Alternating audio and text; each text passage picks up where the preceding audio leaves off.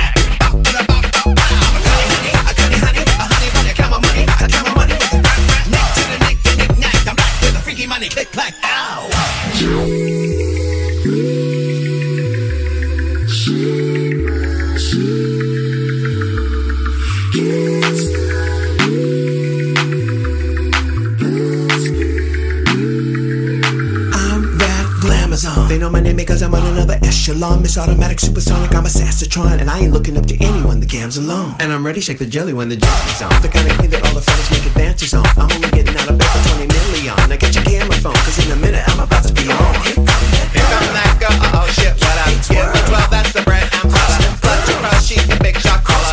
Get, get, run over, over. None of these bitches is cunty like you. Plucking me chickens, I'm plucking they clothes. Running my business is balls coming through. When I step in, you know well what it do. Uh, y'all know well what it do. None of these bitches is fucking with me.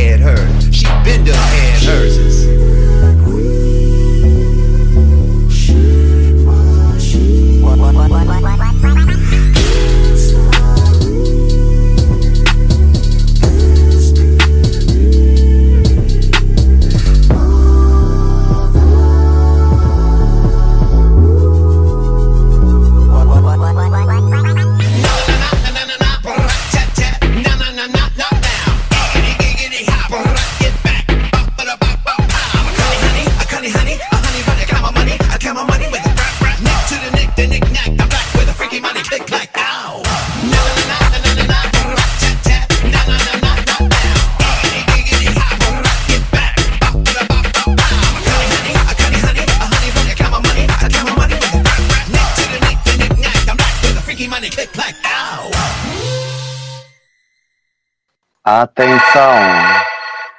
Atenção! Preste muita atenção. A biblioteca está para abrir e eu ligo sem cartão. Hoje é dia de Snatch Game, bebê! E teve de tudo nessa bancada, até diva sérvia. E serve? Claro que sim, ela serviu, viu? Também teve desfile de Dancing Queen, então sente a batida do tamborim, porque você pode dançar, você pode brincar e ter um momento da sua vida. Uh, tá vendo aquela ali? Olha elas ali, veja que cena! Cavando, sarrando e macetando, porque elas sabem que sem elas eu não sou ninguém. Capemba, a dupla dinâmica que é tudo na vida de uma pessoa. Pode entrar, pode entrar. Olha, tô na frente dos quartéis, que eu já tô me aglomerando pra amanhã, né? Amanhã vai acontecer e eu já tô aqui pronta para protestar pelo resultado desse episódio. Eu imaginei. Se tinha viagem marcada, né, para amanhã, um evento na Paulista, não entendi muito bem. Falei, será que ela vai aparecer? Ah, eu consegui chegar aqui, tô aqui aos pés da Paulista. Vou dormir no vão do MASP, mas tá tudo bem. Então, se o áudio dela apresentar algum problema, é porque ela tá direto da Paulista falando com a gente, preparada pro evento de amanhã. Arrasou. Babado, né? E esse episódio foi bom pra você? Pra mim foi ótimo. E melhor agora, sabendo que o ouvinte do futuro está curtindo, comentando, compartilhando, avaliando e se inscrevendo, porque ninguém vive disso, mas a vida é tão triste sem amor, né? Gente, somebody love, somebody like, somebody share. Ok? E vamos correr com esse episódio porque foi coisa demais, gente. Não sei se sou eu, que estou muito apertadinha, mas quase não aguentei. Arf, arf. Esse episódio 8, Snatch Game, começa no limpar dos espelhos, porque Regions Fundamental, e a gente já vai chegar lá. É, New York Top 5, que a Megami tanto dizia, virou New York 4. É isso. A Maia conta do flip, que virou slide, porque ficaram falando que essa música não era uma música de dar pirueta, e por isso que ela deu aquele escorregão pela passarela e começou a colocar as asinhas pra fora, né? E aí a Danja respondeu: Ai, você nem gosta dela. Pra Amanda Tori Meeting, quando foi perguntada se a Morfine realmente ia ser melhor. É, teve todo um plenário ali, né? Elas levantam a mão para saber quem concorda, quem discorda. E a Plasma mandou um. Ah, ela se sairia muito bem no meu papel. O papel que ela ficou lutando o programa todo para conseguir, brigando com um monte de gente. Depois ela falando que a, que a eliminada ia se sair bem. Não, que a Morfine, né? Ia se sair bem. Gente, tô atrapalhadíssima hoje. E a Plain Jane coloca o coração para fora e toca o coração de todo mundo com uma mensagem bonita de que não importa a briga, não importa a confusão, elas vão entregar o melhor que elas podem. Isso deixou tudo mais tenso, né? Porque a Plain Jane ela é meio do mal e aí as queens até estranharam essa parte. Ah, e as, as Kengas também têm coração, gente. Mal sabia elas o que as aguardava. As Kenga também tem coração. Amor de Kenga, né? Já diz a Pablo. E na semana que se inicia, Morfine começa com um exposed de tsunami, tirando ela de talarica, né? Que pegou um boy, que ela tava interessada. E depois tirou ela de piranha, né? Porque pegou outro boy depois desse. E aí a Plasma já lançou perto dela, nenhum homem está seguro, mas ela sempre tá. Ai, e ela já tá doida pra dar uns cata na Plain Jane, né? Ai, quem não tem uma amiga Tsunami Muse, a que faz coleção de boy no rolê, que atira a primeira pedra, né? Guardem esses nomes: Tsunami e Morfine. Vocês ainda vão ouvir falar delas nesse episódio. Elas começaram causando, uma entregando a outra aí, de fura olho, e elas vão brilhar nesse episódio. Mas você chipa ela? Ah, eu não chipo ninguém, Mona. Não brinco de chip, não. Ah, eu também acho ó. Meu amor. Que bom que a Ru logo interrompe toda essa conversa. Sem Romeo de novo, sem mensagem prévia. Ela entra linda, toda de floral, neon, uma coisa louca. Já cita Paris is Burning, que é um documentário fundamental para a comunidade. E a gente já sabe que vai ter biblioteca aberta, né? Todas elas usaram o mesmo óculos. Geralmente tinha uma bandeja que alternava, várias opções de óculos. Mas eu gostei desse óculos, então até aí tudo bem. E o que você achou do reading? Eu achei que quem venceu não merecia ter ganhado, sabia? Porque aqui eu veio falar que a Down devia ser Dust, um trocadilho ali com o drink no, no, no inferno, né? Então, eu também concordo, ela tá mais para anoitecer do que para anoitecer. E ela tirou a Maia, a rainha dos flips de Danny DeVito, né? Que ele girando ia ser a mesma coisa. Depois veio a Plain Jane, já mirando na Safira, falando que não tem nada negativo a dizer dela, ao contrário dos testes de TST, desses exames. Quase pesado, né? Ela vai até a linha, até o extremo e volta. E ela diz também que aqui eu tenho um relacionamento aberto, mas qualquer um que vê ela de fora se torna monogâmico. Depois veio a Tsunami dizer que Plain Jane. É, ela deu em cima, né? Ela deu uma cantada e antes ela xingou com um monte de coisa, falou um monte de palavrão horrível. Eu achei essa piada uó. Depois ela tira a Safira de Morgan Freeman das drags e fala que na verdade é a Rue mais ou menos. Depois ela pergunta pra Plasma onde ela estava no dia 6 de janeiro, que foi o dia da invasão lá no Capitólio. Seria como um 8 de janeiro pro Brasil. E a Morfine nem entendeu essa piada, mas eu achei engraçadíssimo. E a Maia mirou na Plasma, comparou ela com aquelas senhoras que faziam ginástica na TV.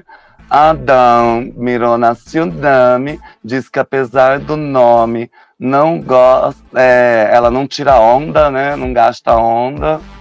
E tirou a ninfia de banana, fazendo uma brincadeira de toque-toque, bem sem graça. A Safira já disse que é libriana como eu. Fiquei surpresa. E Tsunami é um câncer para o mundo drag. Bem pesada também. Plasma vem dizer que Plain Jane tem que decolar, partir embora. Faz uma piada ali da Safira por ser da Filadélfia, que não tem graça nenhuma. E a Morfine diz que a Plain Jane é tão burra que estudou pro teste de Covid, ficou feliz porque passou. Eu não sei se já pode brincar com Covid, ou se não se brinca com doença nenhuma. E ela tira a Maia, né, e de rainha dos flips para rainha dos flops. E por fim, a Ninfia vem falar do BBL da Morfine, o Brazilian Butt Lift, mas ela aponta para a pança, né, mostrando que a barriga dela tá maior que a bunda. A Plain Jane já é acusada de ter a caspa pior do que a própria personalidade. Também teve uma tiração ali com Chuchu. E eu achei que outras foram melhor que a Tsunami. No fim, Tsunami ganha 2.500 lajans eu acho que a Maia merecia um destaque, né? Ela mostrou ali, já que é desenroladíssima, né? Não consegue nem fazer uma frase completa com coerência. Ai, gente, mas assim, eu achei um read fraco. Eu não vou mentir, eu achei um read fraco. Eu acho que é, não tem tantas carismáticas, né? Mas as que tem, eu acho que vão ter um pouquinho de dificuldade lá na frente no roast. É, de maneira geral, achei quem foi realmente melhorzinha. Acho que talvez a Safira, para mim, ainda foi engraçadinha, mas eu não gostei muito de muita gente, não. A Plasma é aquela coisa um pouco forçada. Aqui tem carisma negativo, né? Então é difícil, difícil. Você diria que a Maia é a Tristan Soledad do, dos Readings? Não, é, eu não diria isso, porque a Maia, ela é como aquela gay. Todas nós, todas nós gays temos uma amiga Maia. Sabe aquela gay estranha que você adota? Que quando ela abre a boca, ela não é, ela não se faz entender e todo mundo ri. Ela é tipo isso. Ela foi tentar fazer uma piada da plasma, a gente ri dela. Então, fica engraçado. É um alívio cômico. É isso que eu queria chegar. A Maia é um alívio cômico. Ninguém. Todo mundo sabe que ela não vai ganhar a coroa. Ninguém leva ela a sério, mas ela é, é gostosa de assistir, sabe? É, mas a gente ri dela, não ri com ela. Isso é um pecado mortal no mundo da comédia, né? Nada, pra uma drag, tem tantas drag que faz a vida assim, bicha. É que ela ainda não sabe aproveitar isso. Se ela souber aproveitar, aí é outra história. E tem drag que nem sabe que a gente ri dela. Mas enfim, a Ru chega, anuncia o desafio Maxi, que dá título ao episódio, que é sobre Snatch Game, o famoso jogo dos pontinhos. Elas têm que interpre interpretar personagens diferentes aí do mundo da fã, dos famosos. Eu digo assim porque teve umas que até inventaram personagem do nada, né? Confundiu todo o corpo de jurados. A Ninfa já chega falando que vai fazer a Jane Goodall, pesquisadora dos chimpanzés. É, todo mundo começa a ficar preocupado. A Dan vai fazer Megan McCain, que é a filha do John McCain, uma turma de extrema direita, que aparece no programa The View. E a Plasma vai fazer a Pat Lubone, uma das rainhas dos musicais, das antigas. Ninguém conhece, mas eu não sei se essa Pat Lubone já apareceu no programa antes, viu? Fiquei com um déjà vu, assim, quando ela contou, mas acharam arriscado demais. A Kill vai fazer a Amélia Earhart, a aviadora que desapareceu, né? Ninguém sabe que fim levou. Eu achei que ela ia fazer umas piadas com isso. Alerta de spoiler, não vai fazer. A Tsunami inventa esse personagem que é a fada do dente de ouro. Então é meio inventado, né? Porque parte é a fada do dente, que todo mundo conhece, e parte é o dente de ouro, que é uma coisa mais virada na máfia, que ela achou que ia dar muito certo. E aí a Ru chega com a visita que todo mundo estava esperando. Chad Michaels, a Cher oficial, mais Cher que a própria Cher, rainha do All Star. E ela foi ali para dar uma consultoria, todo mundo ficou encantadíssimo, né? Eu amei ver Chad Michaels ali e ele estava muito bem montado. Nossa, como é gostoso ver uma drag boa, né? Ela entra na sala, ela preenche o ambiente. Saudade eu tava da Shed. A gente é a nossa. Acho que é a vencedora mais é, experiente. Vou dizer a mais velha, né? Mais experiente que temos. Acho que quando ela venceu o All-Star, ela já tinha 38, 40 anos. Há, sei lá, 12, 13 anos atrás. Então, que delícia ver a Chad de novo, né? Que bom que ela tá bem e que ela mostra que ela tem desenvoltura com as câmeras, né? Desses personagens, aí eu achei que o da Tsunami, a fada do dente de ouro, tinha muito potencial. Quando a própria RuPaul disse, você, se você souber fazer, como a Trinity sobre fazer o Lucifer lá, a, a, o demônio gay, dava para ela fazer uma coisa interessante. A da, a, da Nínfia já me preocupou, porque eu já conhecia a pessoa, a história, já tinha assistido documentário sobre. Eu não sei o que é que ela ia tirar de graça daquilo. E ainda pensei, eu digo que ela não imite macaco. Pelo amor de Deus, que ela não imite macaco. Mas é, de resto, eu só conhecia mesmo James Brown, né? Então, a Mary Hart também, a gente conhece a história e tal, mas só fiquei mesmo excitado para ver que, como é que a Safira ia fazer o, o James Brown.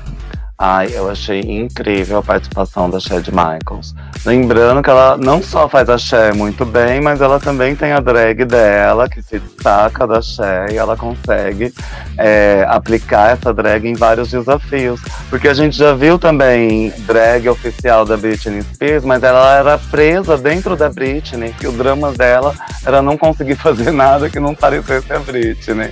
Então é difícil também parecer a celebridade e também se destoar também e voltar, né? Se destoar depois e voltar. E aí vem todos esses grupinhos. Primeiro, Maya Morfine Plain Jane Dunn.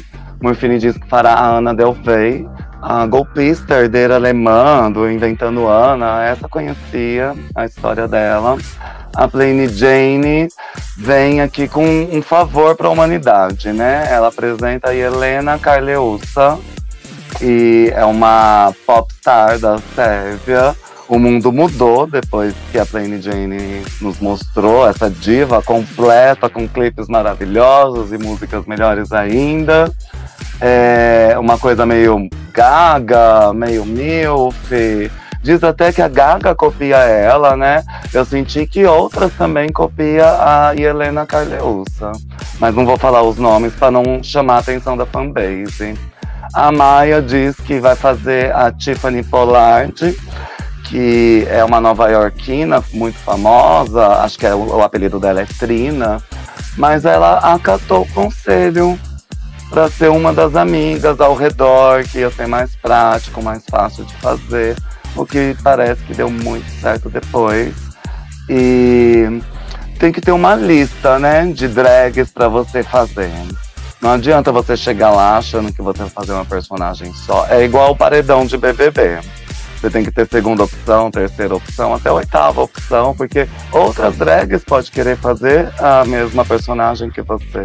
E aí tem que ter flexibilidade para evitar atrito. Enfim, no segundo grupo vem a Kill, Ninfia, Safira, Tsunami e Plasma.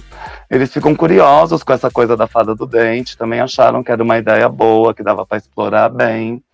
A Safira diz que vai fazer o James Brown, foi incrível. A RuPaul fala que viu o show dele pela primeira vez no dia 28 de dezembro de 68, que ficou na última fila. E eu achei que tinha muito potencial, como o Little Witch, que a Kennedy Davenport fez na temporada dela. Então sabia que ia ser sucesso. E a Shed e a Ru logo cataram que a Nymph ia fazer a Jenny Kudal não sei se alguém deu uma dica antes, mas parece que era uma pessoa mais fácil de lembrar ali para eles. Ela defende que ela é da banana e chimpanzé gosta de banana. Então até a defesa era meio rasa, né? Fala a língua dos chimpanzés ali. A Shed dá uma dica, que é uma coisa muito plácida, mas ela insiste que vai fazer mesmo assim. E por fim, vem um recado para Plain Jane, a única portadora de uma poção da imunidade, que tem prazo de validade, lembram? Então tem mais três chances de usar ou dar para outra pessoa. Até a véspera da final. Então, ela não vai usar isso, gente. Ela não, ela não vai usar, ela vai ficar com isso até ir pra final. Eu achei demais. Para mim, o limite poderia ter sido esse episódio. Eu acho que deixar uma porção da imunidade que pode praticamente eliminar alguém automaticamente ou jogar alguém no bolo sem merecer, a essa altura do programa, eu acho uma loucura. Loucura. É igual a história de chocolate. Eu também acho. A Ru podia falar que o prazo já estava expirado, que não ia ter mais, não. Ficou pensando demais, perdeu esse ônibus.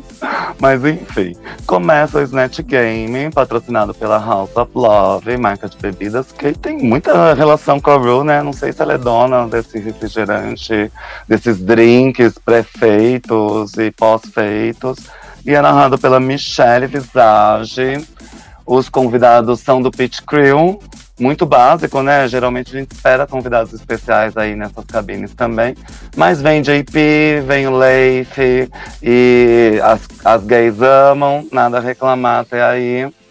É, a Amélia Earhart da Kill acha que a Bru é muito pequena, vista lá do alto, ha, ha, ha, ha, E depois ela disse que foi a primeira a criar lanchinhos durante o voo. Lanches, que é o amendoim, famoso, né, em trajetos de avião. É, a fada da Tsunami começa muito mal. Ela faz uma linha ali vigarista, mas não sabe improvisar. A Jane Goodall da Ninfa vai mal também, com aquele som dos chimpanzés. Ela não sai mais disso, né? E a Dan eu achei meio esquisita. A cara é inédita. Primeira vez que eu vejo a Dan com essa cara, que ela tá fazendo a Megan McCain. E Safira logo se destaca, né? Até marquei com uma estrelinha. Ela vem com James Brown e ela está pegando fogo. A Petit Lupone da Plasma faz uma linha sociocrônica, né? Contando tudo o que aconteceu com aquela artista no passado. E a Ana Delvey da Sofine, não, da Morfine, não tá mal. Não achei que ela tava tão ruim assim. Mas ela repetiu a piada que ela já tinha contado lá no workroom então ficou meio morno. E a Maia muda mesmo, faz a prima da Trina, a Chaquita. Deu super certo, apesar desse peito suado, excitante, né? Às vezes funciona, às vezes não. Ela faz uma piada ali de Park and Beans Projects, da, de ser uma manicure, piranhona, de Miami, e ela faz isso muito bem. E a Plain Jane, da, de Helena Carliucha, veio com tudo, né? Impressionou a Ru, fez uma linha cansada do voo, de ter cumprimentado todas até chegar nela, que estava ali na ponta. Eu achei que ela estava até parecida com a Erika Jane, uma outra cantora do Housewife de Hollywood. E ela faz uma piada de guerra e bunker. Olha, eu vou falar de maneira geral, porque eu não gostei muito desses net game. Eu, como eu disse, pra mim, a melhor, a que me fez ainda rir um pouquinho foi a Safira, é, de alguma forma, porque de todas as outras, se pra, ah, a Plain Jane, a Plain Jane pra mim foi ela mesma com o sotaque russo. Pegou uma personagem, pegou uma vedeta, a Ivete Sangalo russa, sei lá quem diabo ela pegou, e fez um, uma mulher nojenta, que é o que ela é, a personalidade da drag dela, basicamente. Então, não vi muita coisa, não achei muito legal. Assim como eu achei um pouco ofensiva a Ninfia, eu ri demais da Maia, porque, como eu disse, a gente ri da Maia. né? Ela tava ali só, ah, hey yo! E você ri dela, é engraçado. É aquele, aquela farofa. Mas de resto, tipo, a Amelia Earhart daqui novamente o carisma negativo. A Plasma, ela tá nesse personagem desde que ela entrou, né? Essa senhora dos anos 70, 40, 30, 10, ela só pega as bichas já falecidas há 35 anos pra imitar. E aí a gente não tem como rir 20 vezes da mesma coisa, porque ela tá sendo ela também. Então, do mais, no geral, pra mim foi assim. Foi James Brown, eu ri, a gente ri da Ru, mas ela nos deu aquelas nuances que a gente gosta no Snatch Game. A única. Ah, eu gostei bastante do Snatch Game de um modo geral. Achei que a Ninfa estava bem caracterizada de senhorinha. Ela fez um belo trabalho ali da- no carão, na maquiagem. E eles começam com essas perguntas, né? Ah, e o que, que a Lady Bunny recicla? Aí o convidado fala piada. Aí vem a Plain, a Petit, né? Fala doenças.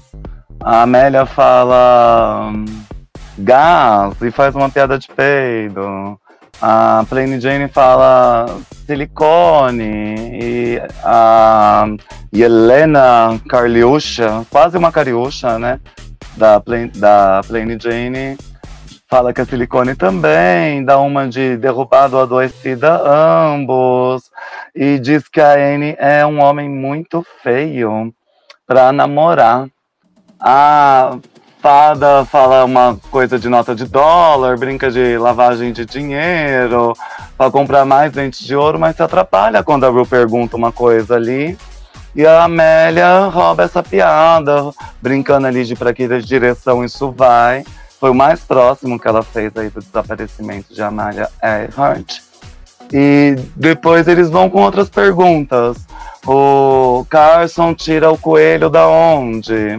Ai, de uma bolsa Birkin. E aí vem o James Brown arrasando da Safira com Dancing Shoes.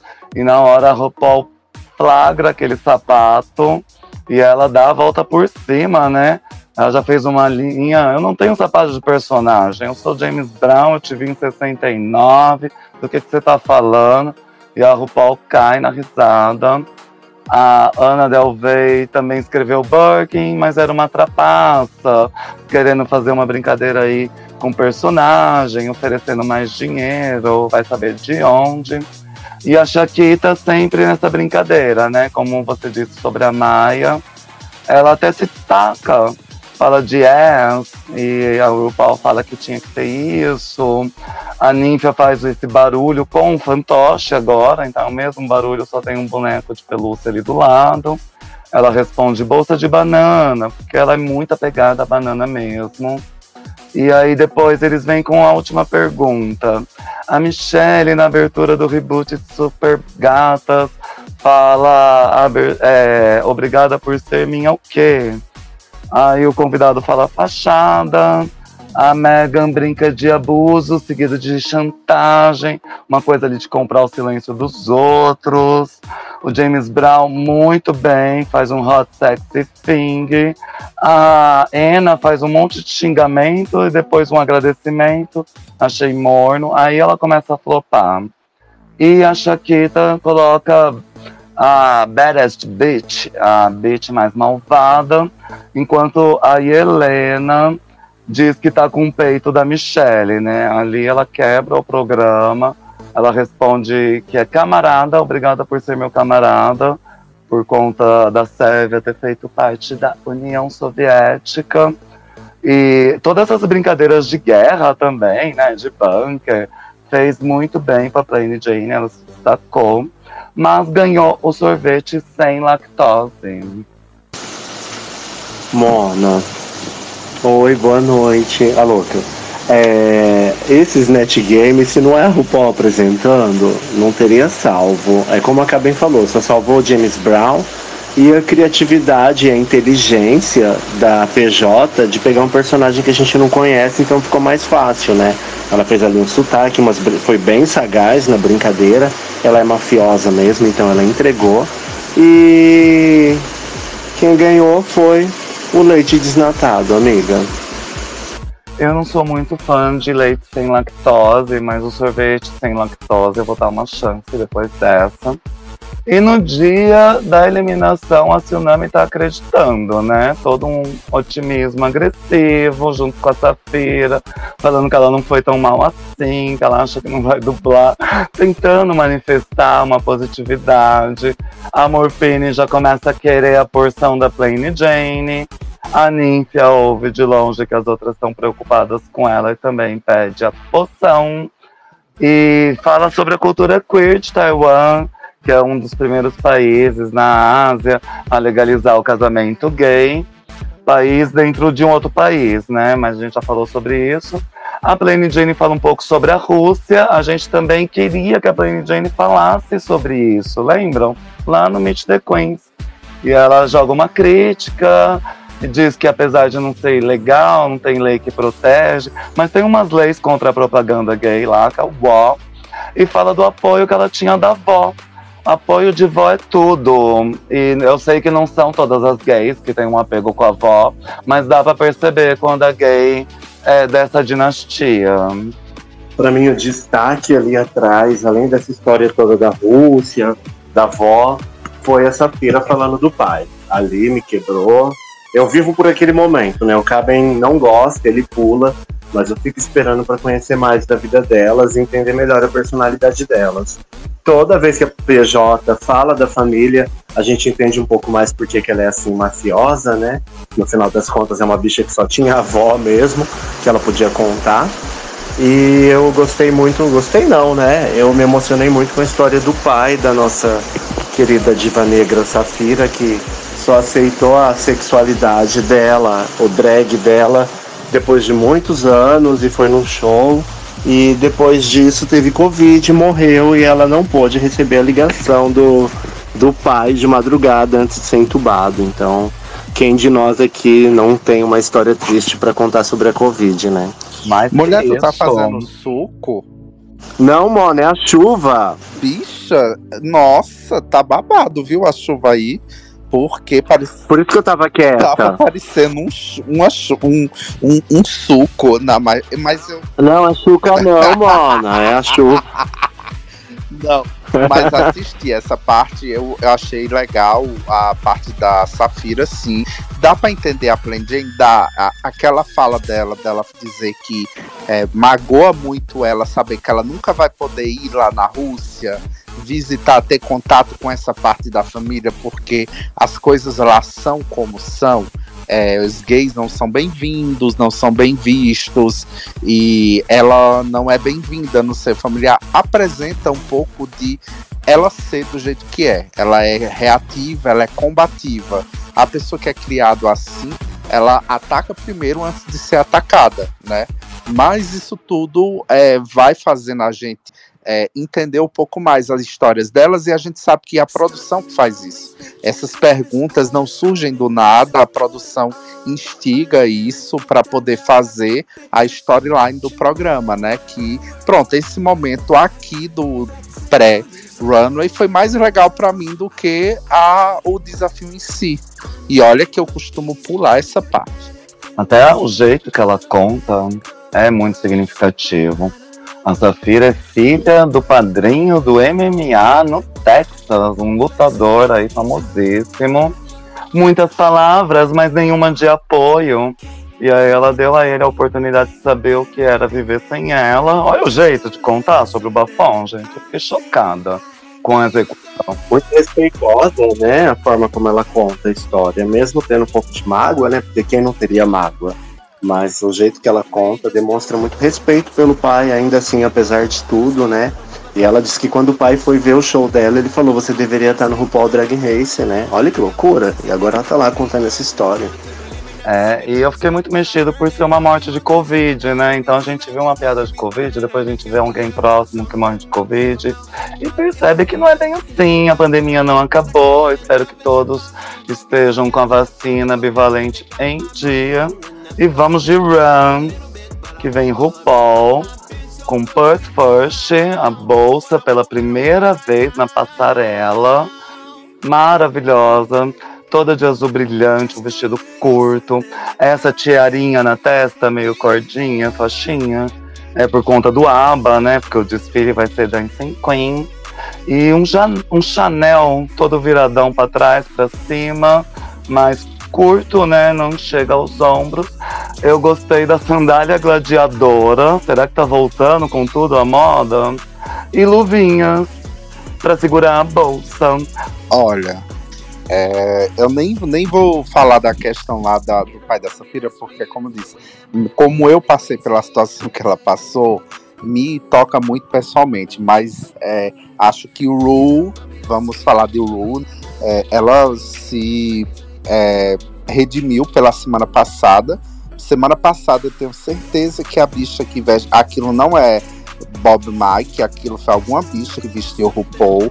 Ela foi demitida da franquia, eu tenho certeza absoluta que o que salvou foi a make da Raven. Mas essa semana ela veio pra torar.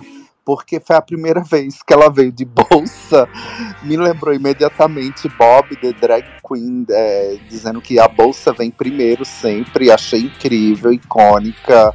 Gostei da luva, gostei da ombreira, ah, entendo a, a, a, a, referência da faixinha na testa, mas é a única coisa que eu tiraria, porque tava tão impecável a make da Raven, tava tão bonito aquele cabelo, aquele colo, a, o conjunto da obra tava tão espetacular para mim, é uma das, uma das melhores montagens que eu vi ela esse ano já, que para mim a faixa só ficou too much. Mas, nossa senhora, gente, quem disse que o RuPaul tem 60 anos nessa, nessa saúde, com esse salto, nesse micro vestido? Ninguém, né? Ninguém. Maravilhosa. E também tem uma teoria da conspiração, né, que eu criei, estou divulgando, que na verdade não é a RuPaul que tá ali, é a Raven, que ela consegue fazer a mesma voz. A Ru cumprimenta a Michelle, que também tá linda, brilhante, com meio ombro bufante. É, tem ali uma frase que é muito imitada, mas nunca constipada. E ela fala, ah, é por isso que eu sou a jurada que mais vem. Carson Kressley é, diz que foi imitado, mas era uma cilada, todo um golpe ali de identidade falsa. Ele tá com uma camisa preta, casaco, casaco de strass. Essa gola do casaquinho é uma gola sem gola. Parece que tá voltando com tudo também. É a moda a cada 20 anos, né? Tô vendo o ano 2000 chegando de novo. E a convidada especial é a Kira Sedgwick. Ela vem com colete branco e gravata branca pro horror da Gabi, a TikToksica porque ela detesta gravatas brancas, exceto em casamento. Mas é uma convidada muito bacana, gostei do carisma. Ela diz que é fã de drag, maravilhosa. Depois ela faz umas imitações. E o desfile, o tema é Dancing Queen. Elas fazem aí é, estilos de dança diferente, estilos de música diferente.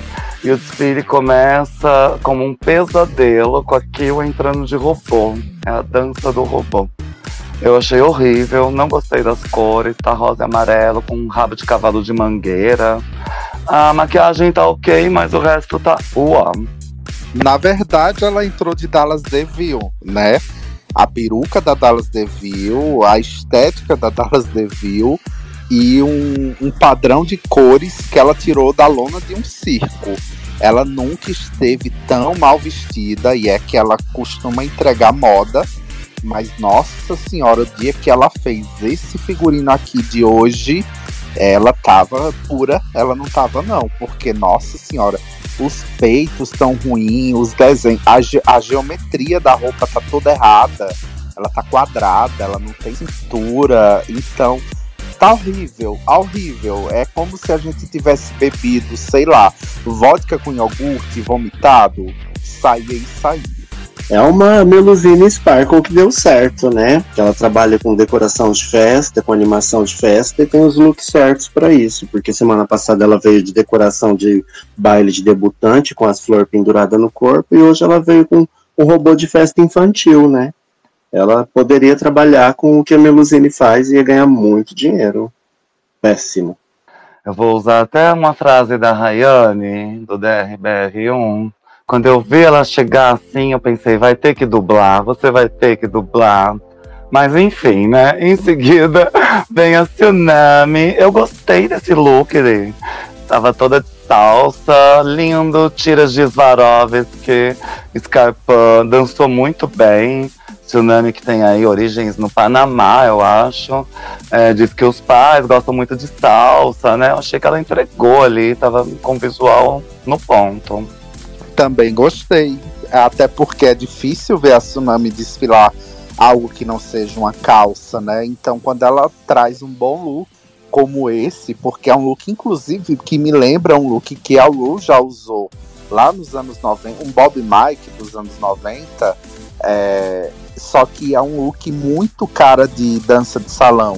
Dá pra ver, sim, que é uma, o cabelo, a, a make mais é, mais tom de pele, a preocupação em deixar as pernas livres. Eu gostei muito do look. Vejo a dançarina de salsa, vejo a dançarina de samba. Eu achei que ela foi impecável nessa passarela. É, ela tava bonita, acertou. Só corrigindo o acre, não tinha tiras de Swarovski ali. Aquilo ali eram peças de bijuteria mesmo, Mona. Pequenas bolinhas de biju. É, Swarovski não era não, com certeza não. Não quebra a minha ilusão, gente. Estão distorcendo a minha ilusão. Ela quase ganhou uma estrelinha, mas vem Ninfa com um visual babaderíssimo. E Ninfa, sim, ficou com essa estrela no desfile. Ela vem de butó japonês. Uau!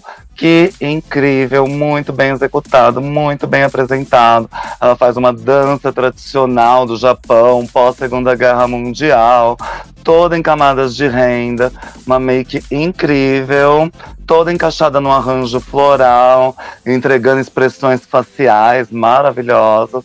Ela estava muito bem, amei. A pessoa faz de tudo, né, para se salvar depois que percebe que foi mal no desafio do que dá nome ao programa. Eu achei o look incrível, porque primeiro quebra aquela sequência de amarelos que ela vinha entregando, que a gente já estava cansado, né? Segundo, porque é muito bem construído o look, é, tem aquela pegada folclórica, mas você vê que tem estrutura, você vê que tem costura. Então, eu não conheço no que é baseada, não sei se é uma dança realmente, se é uma peça, enfim. Mas só de ver dá vontade de conhecer aquela, aquela, sei lá, arranjo que ela traz na cabeça, que faz um formato de meia-lua, muito, muito bacana. Então, eu, se fosse criticar alguma coisa nesse look, para mim seria um pouco a make. Não acho que a make tá impecável, não acho. Acho que não sei se é para ser assim, mas acho que eu gostaria mais do rosto completamente branco, sem um contorno ao redor, cor de pele como tá. Então, eu acho que só isso que eu não gostei, mas o look é impecável, só não achei a make impecável. Esse look é o tipo de coisa que a gente assiste o Drag Race esperando ver, né? É, por mais que seja um traje tradicional, a gente espera ver alguma coisa que nos surpreenda, que a gente não conheça, ou um look que a gente não imaginou. Ela veio com uma coisa na cabeça ali muito bonita. O, o jurado ainda brincou de pupurri, né? Parecia aquele saquinho de pupurri de ervas e flores. Mas ela tava muito bonita. Depois daquele Snatch Game, ela tinha que se recuperar. Para mim foi o melhor look da noite. E é bem bacana quando a gente vê alguma coisa assim, né? Alguma coisa é, re, que remete à cultura de um outro país. Como eu sempre digo, eu gosto de ver esse elemento cultural do Drag Race que me traz um pouco de referência e me faz aprender alguma coisa. Aprendi alguma coisa com ela hoje. Assim como aprendi com Plain Jane no, no Snatch Game, fui pesquisar quem era a diva e é para isso que a gente vive. Valeu a pena. É, eu gostei muito da make, sabia? Achei uma coisa meio sol nascente. Tava maravilhosa. Uma pena que ido tão mal no Snatch Game. Aí vem a Dan, ela fez a polka. Isso sim tava ruim, gente. É uma mera fantasia, uma coisa meio Oktoberfest. A maquiagem não condiz com os restantes. É, o sapato estava errado, tinha uma coroa de flores ali, faltou unhas. E é complicado a Dan querer servir essa maquiagem em todos os looks e não tentar adequar um pouco mais, né? Eu vou até colocar aqui nos comentários uma foto dessa cara, porque depois você nunca mais deixa de ver quando vê uma vez. É, eu, bicha, você roubou meu comentário. Eu tinha anotado aqui, é Oktoberfest, porque, nossa, gente, quem já foi no Oktoberfest já foi servido por uma racha assim tenho certeza. Inclusive, fiquei esperando ela chegar lá na frente, tirar uma jarra de cerveja do meio das pernas. Teria até dado um glam, né? Porque, ai meu Deus, muito costume, não parece figurino. É, é, é, é como se fosse uma fantasia alugada. É muito, muito tipo bavariano, muito alemão. Nem entendi porque ela tá vestida assim, mas enfim. É, como diz o Acre, aquela make do contorno dos olhos dela, que é, é, ela faz em quase toda make, começa a cansar a gente também. Ela tem que dar uma variada, senão vai cair na, na mesmice da aquarela, né? De querer fazer uma coisa muito diferente na make e cansar a gente. No mais, é como disse o Acre, é uma coisa meh, é tipo, não é nada demais, é só uma roupa a mais. E ela nem foi bem no Snatch Game. É, eu acho também que foi uma, basicamente uma fantasia, né? Uma coisa que todos nós já vimos. Não aprendemos nada com esse look. E a maquiagem também tá cansativa. Essa coisa meio Trixie Mateu mal feita já tá cansativa. Ela precisa de fazer um pouco mais, entregar um pouco mais, mais ver versatilidade. E vocês compararam com a Oktoberfest, não daria nem para comparar porque ela tava com o sapato errado, né? Então nem isso não deu para digerir. Uma fantasia. Errado. Era uma coisa meio botinha, com salto. Julgou demais o episódio inteiro, né? Vários takes dela julgando todas as concorrentes. E na hora que ela desfilou, eu só anotei isso aqui mesmo. Julgou demais. É, né? Quer criticar, faz por onde? É, a Safira vem em seguida, um look controverso. Eu gostei muito, mas eu soube que muitas pessoas detestaram. Ela é a líder de torcida do Drag You, gente. Programa icônico, onde drag queens que participaram do Drag Race ajudavam mulheres cis hétero a encontrar a sua drag interior. Ela vem de laranja e roxo, que são as cores do Drag You.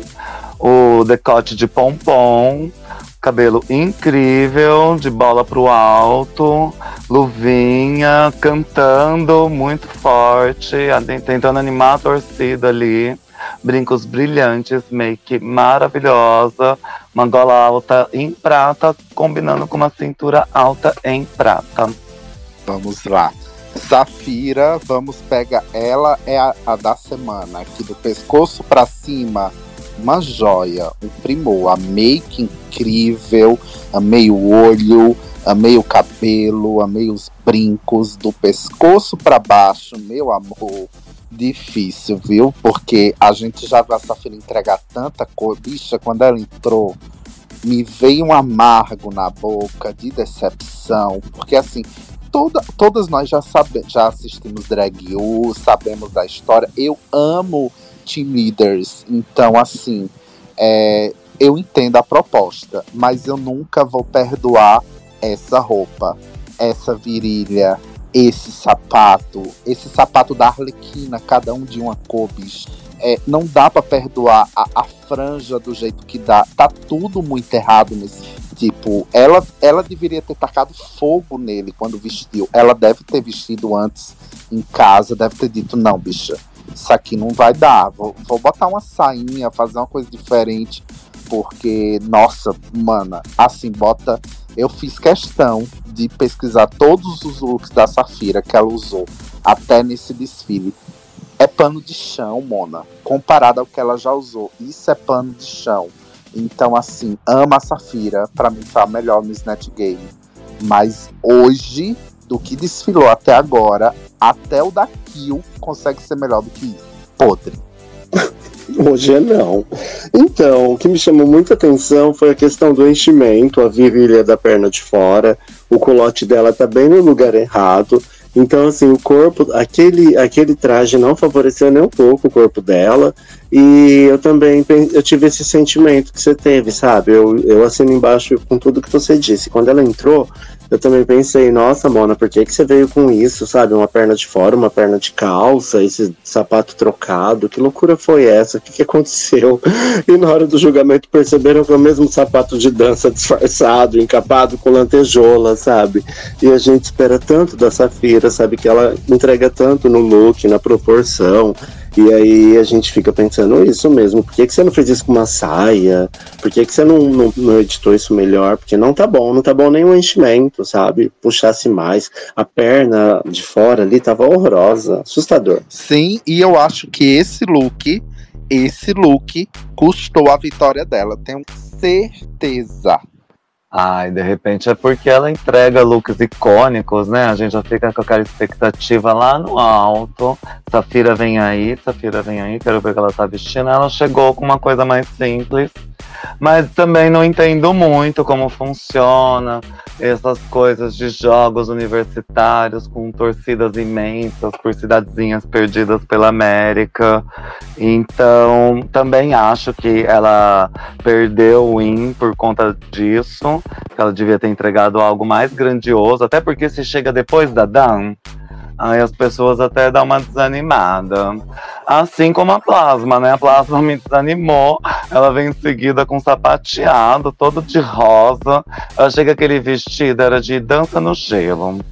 Algumas luvinhas, se esforçou muito, saiu caindo. Tava com a make boa, né? Que a make dela foi muito criticada no começo, agora parece que ela acertou de vez. Mas só isso.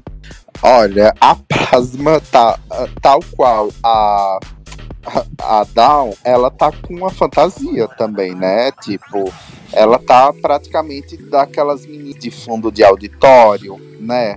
Aquelas bailarinas de apoio. Tá, é uma roupa qualquer, é um pedaço de pano, não tem drag nenhum nessa roupa. É, ah, ela veio sapateando e tal. É o que ela faz, né? A make dela realmente melhorou, mas assim, eu olho para ela com esse figurino, esse desfile dela.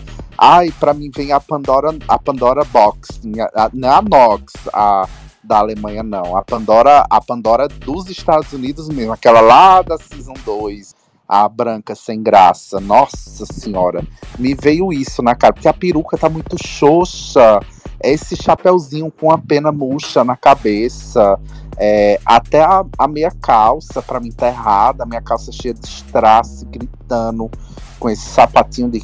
Olha, Mona, sabe um Chicago de baixa, baixo orçamento? É, elogiei muito ela semana passada porque ela gastou tudo naquele look. Esse aqui não vale 25 dólares.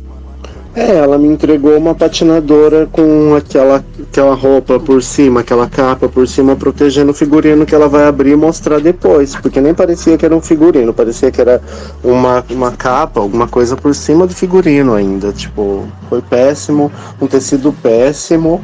Tá, ela fez um sapateado, mas e daí? Cadê a produção, né? E realmente era uma fantasia, uma roupa aí de, sei lá, uma atleta que tá escondendo um figurino foi estar na galeria dos meus piores looks da noite. Eu até achei que aquela sainha era balonê, mas no final fiquei horrorizada porque não tinha acabamento nenhum naquela sainha, nem balonê era. É, depois vem a Morfine, ela vem com dança flamenca, é, uma rosa na boca, gigante, né? Que também não é bem usado assim, desse jeito, como uma mordaça na dança flamenca.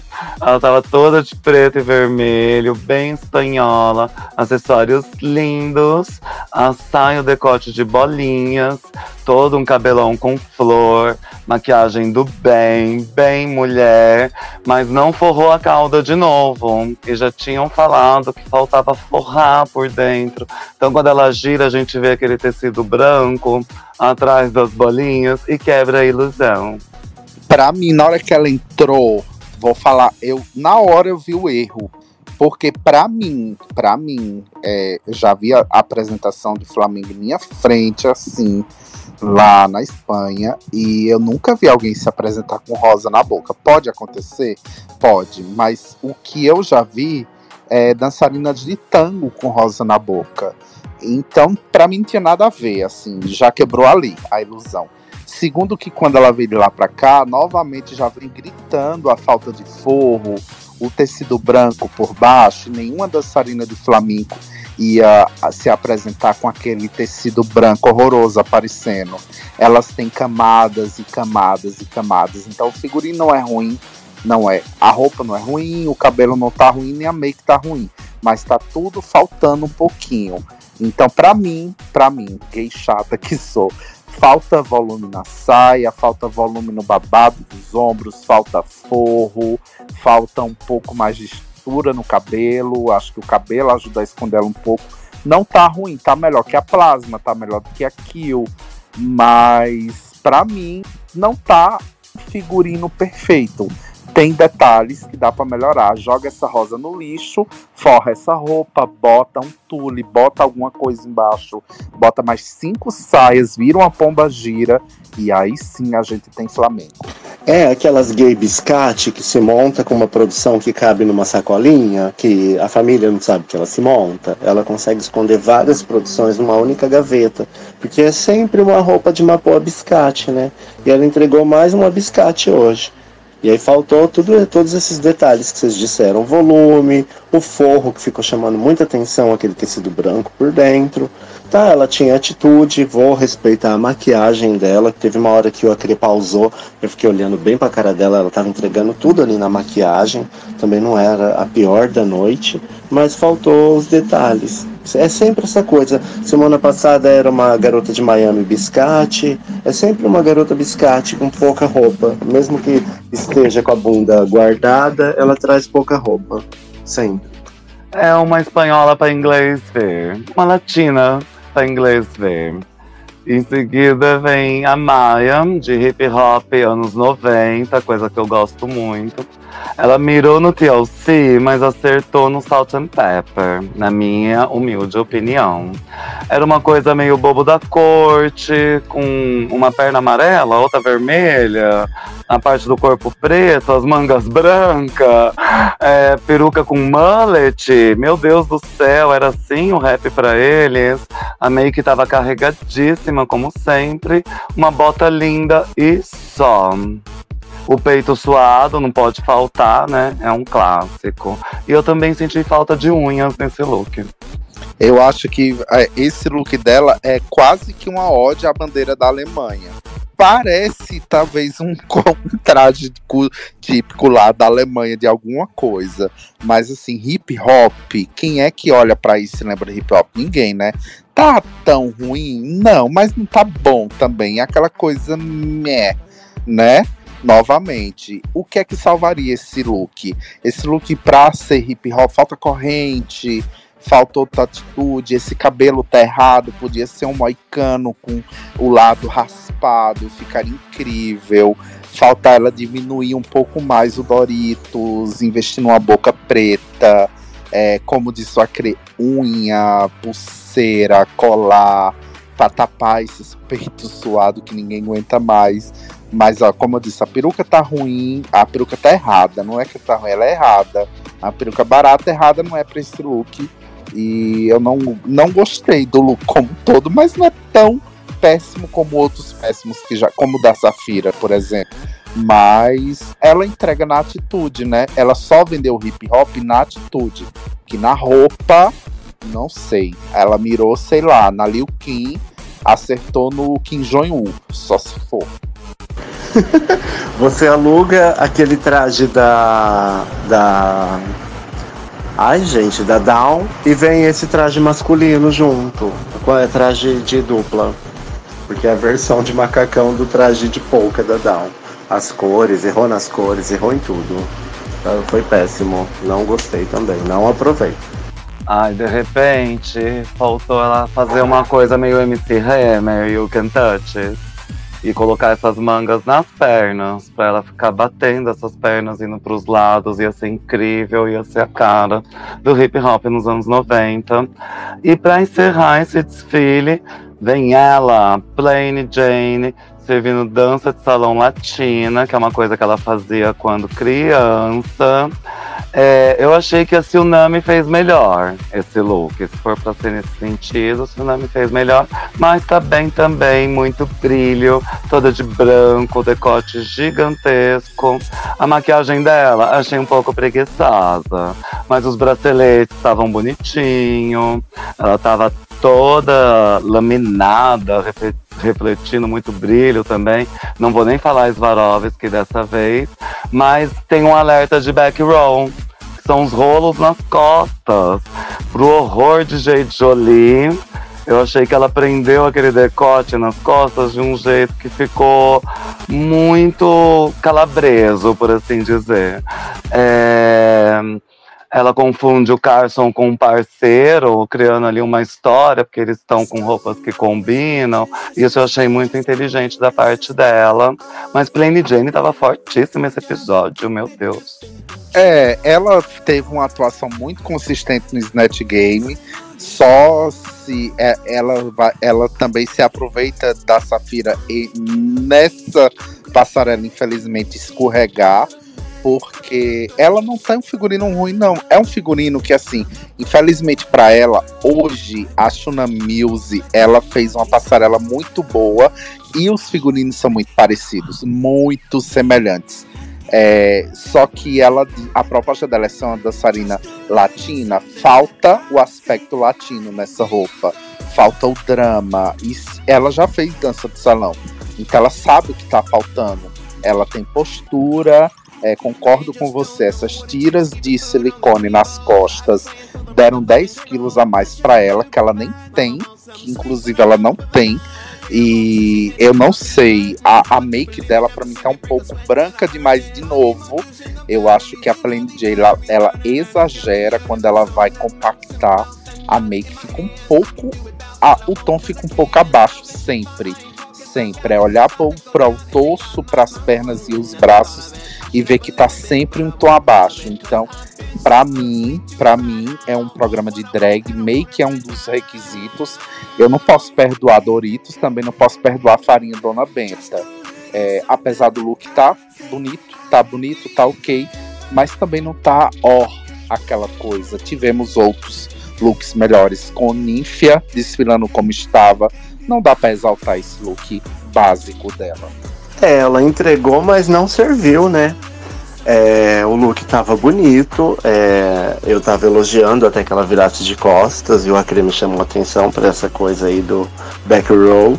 É, eu tava achando ela uma mulher bonita, a maquiagem eu não reparei isso tudo que você reparou, vocês são muito críticos, muito criteriosos na maquiagem, mas realmente a Tsunami entregou mais salsa do que ela. Eu não sei se talvez o nervosismo, porque ela até comentou sobre a brincadeira de gênero, né? Tá fazendo esse personagem agora, uma dançarina de salsa, ela que era um adolescente dançarino de salsa.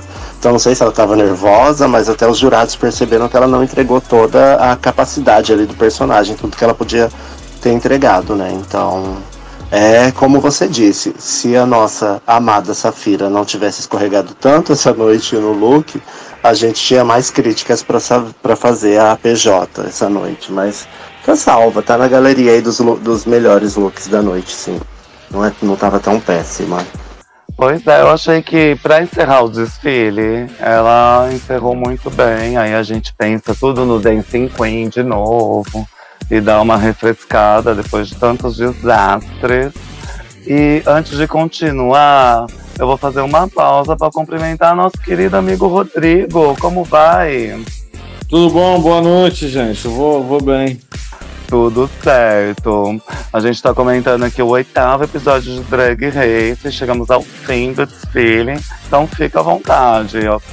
Adorei a plágio, Maria. Agora que eu tava olhando ali, adorei, entregou tudo. Só que é roupa, né? Eu vi que ela entregou na dança, né? E ó, que ela sapateou do começo ao fim.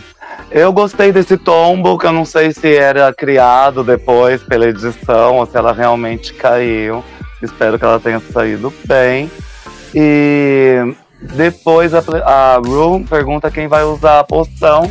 Plain Jane decide não usar a poção da imunidade. Diz que tá guardando para um dia chuvoso. E as três piores do desfile são salvas. Isso sim me deixou pasma.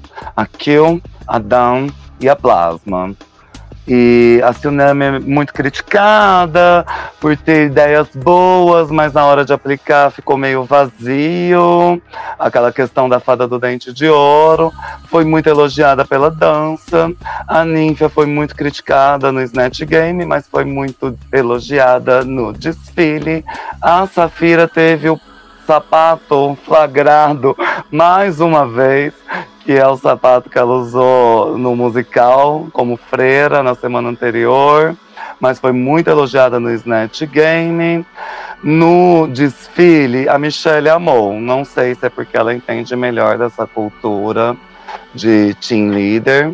A Morfine já foi mais criticada no Snatch por ser muito cansativo e elogiada no Run e a Maia amaram ela no Snatch, acharam que a, o jeito que ela apresentou aquele look foi o que salvou. Aquele look do hip hop dos anos 90 terrível. E a Plain Jane muito elogiada no Snatch. A Michelle Visage nem sabia que a diva Sérvia existia de verdade. Ali foi mais uma surpresa, mais um pouco de educação para as próximas gerações. E o Carson achou a escolha muito inteligente, né, desse personagem. Ela foi muito elogiada no desfile, mas queriam que ela fosse menos literal. Porque realmente né, não estava muito drag ali. Tava parecendo mesmo uma dançarina, a ilusão ela entregou, mas acabou que a drag se perdeu. Olha, você sabia que eu achava, eu achava que o top essa semana, as três melhores ia ser a Safira, a Plain Jane e a Kill. Quando não foi, fiquei surpreso, né? Enfim, pelo, pelo desenrolar ali do Snatch Game, eu achei que seria, porque a Ru riu bastante, gostou e tal. Mas a roupa da Kill realmente era muito ruim, não dava para colocar aquilo ali no top. Apesar da roupa da Safira não ser tão boa também, é, o desempenho foi fenomenal. Então acabou caindo de, no colinho da Plain J, né? Pois é. é. Depois que elas saem, eles falam que esperavam mais no Snatch Game da Tsunami e da Ninfa. Acho que foi aí que a Ninfa não tinha como ganhar de jeito nenhum, apesar de estar belíssima no desfile. Eles disseram que amaram James Brown, e a Ru queria um pouco mais ainda. Será que ela queria uma coisa mais como a Kennedy Davenport fez o Little Hit? Mas ela gostou, achou que se divertiu no desfile. Isso foi bom também para a apresentação, apesar da roupa não ser grande coisa mesmo. A Morfine fez a Anna Duval sob efeito de morfina, né? Como o Carson diz. Eles queriam mais. A Michelle amou o carão que ela fez no desfile. Realmente era uma maquiagem impecável. A e a Kira Sedgwick também elogiou bastante, né? A Morfine. A Maia eles acharam muito coerente no desfile. Ok, então, nada a reclamar. Acharam que é isso mesmo. Cada um tem um ponto de vista diferente. Com hip hop acertou no Lumpa Lumpa, né? Umpa Lumpas. Sim, tava mais fantástica a fábrica de chocolate. Ela podia até dar uma pirueta já que ela faz isso tão bem. É, mas ela conseguiu dar um jeito de entregar no Snatch Game, apesar de todas as dificuldades. E é sobre isso, né? A Plain Jane foi muito elogiada, apesar da dança ser um pouco sem graça, segundo a opinião da Kira. E a Kira Sedgwick também serve um pouco de imitação, ela faz ali a Madeleine Kane e todos amam. Acaba que ela ganha o desafio da semana, mesmo sem ser uma das concorrentes do programa. Foi incrível também, um momento icônico, inédito. E quando as queens voltam, Safira tá salva. Todos começam a desconfiar que é Maia que vai ganhar. Mas Plain Jane que ganha, gente, de novo. Além de 5 mil dólares. Diz que a Maia já virou a página e tá salva. Ninfa também tá salva. Sobra pra Tsunami dublar com a Morfine. Logo elas que são tão amigas que apoiam uma outra durante a competição. E a música que elas vão fazer é I Wanna Dance With Somebody, da Whitney Houston. Musicão, hein? Só pedrada nos lip sync da RuPaul. Pra acabar com todas as franquias do mundo, né? A gente tem chamado a atenção essa questão da música. Eu não lembro uma temporada com músicas tão icônicas. É só pedrada. Gente, é uma das melhores músicas de Whitney Houston e tem tudo a ver com o tema da da Runway, inclusive vou salientar, olha a importância de ser bem vestida. A, o figurino da Ninfia salvou ela do Boron, e ela poderia sim ter ido pro Boron, ela poderia ter dublado, mas acho que foi salva porque foi o figurino mais impecável da noite e um dos mais bonitos que ela já vestiu. É, e a Safira perdeu por causa de figurino também. Se ela tivesse vindo um pouquinho melhor, tenho certeza que ela teria vencido. Não que a Aprendi não merecesse. Eu disse que eu tô na frente dos quartéis, mas porque para mim é, ela não teve as nuances que o James Brown apresentou. Então, parabéns, Jane, sua segunda vitória. A Maia ficou feliz pela primeira vez receber um elogio ali, tá nas, entre as melhores, né? E aí a gente vai para o lip sync de duas super amigas, né? Eu acho que isso é a cara da franquia americana. A gente sabe que a RuPaul faz de tudo, mexe os pauzinhos para toda temporada ter um Alissa Edwards versus Coco Montrese, né? Ela não é inocente, ela sabe o que faz. Duas amigas, pero no mucho, né? Porque começaram o episódio uma denunciando a outra ali, que ela roubou meu boy e fez isso duas vezes. E deixaram para resolver isso no lip sync essa noite. Foi um verdadeiro caso de família naquela hora, né? Uma coisa que eu ia falar da Ninfia é que eu achei que ela estava bem caracterizada no Snatch Game. Ninguém podia falar que parecia ser uma senhora de mais idade. E sobre o lip sync, eu achei uma bagunça, gente. Aconteceu tanta coisa também nessa hora. A Morfine começa mal, jogando os braços. Não achei legal aquilo. Se o Nami sai girando, elas ficam apontando uma para outra, né? Porque eu quero um homem, eu quero um homem, como diz a letra da música. De um modo geral, se o Nami fez mais show e a Morfine fez mais dança. Se o Nami estava muito focada no lip sync, de fazer parecer que conhecia todas as palavras da música mesmo. A Morfine joga a perna pro alto, como a Lani, e depois cai num split eu não acho que eu nunca vi a Lani fazendo split, não sei se se compara. A Tsunami, ela começa a apontar muito, ela fica desfilando mais pelo palco. No final elas se juntam, dançam juntas ali, foi bacana. A Morfine tira a saia, servindo um pouco de body ali, mostrando o Edi. E a Tsunami encontra a flor da Morfine pelo chão e tenta devolver, acaba ganhando um beijo. Elas estão se beijando muito no palco, acho que isso vai marcar essa temporada. E por fim, a Tsunami é eliminada. Morfine ficou arrasada com isso, mas eu achei que se elas entregassem mais, podia até sair um double chantei, viu? Concordo. Eu acho que para mim o lip sync foi um pouco decepcionante, porque a gente é tão fã de Whitney e essa música é tão dançante e cadê a vibe anos 80, discoteca, bichas? Tipo, parecia duas gay novinhas de TikTok ouvindo Whitney pela primeira vez, sem saber o que fazer. Uma, uma dando a, os split, a outra apontando só. Enfim, acho que faltou dança, faltou disco, faltou aquilo que a gente gosta, que a gente sabe, por mais que a gente não tenha vivido nos anos 80, todos nós consumimos material suficiente para saber como era a, na época que essa música, que nem dos anos 80 é, inclusive, mas tem essa vibe disco, traz toda essa energia. Para mim, o lip sync faltou isso, energia.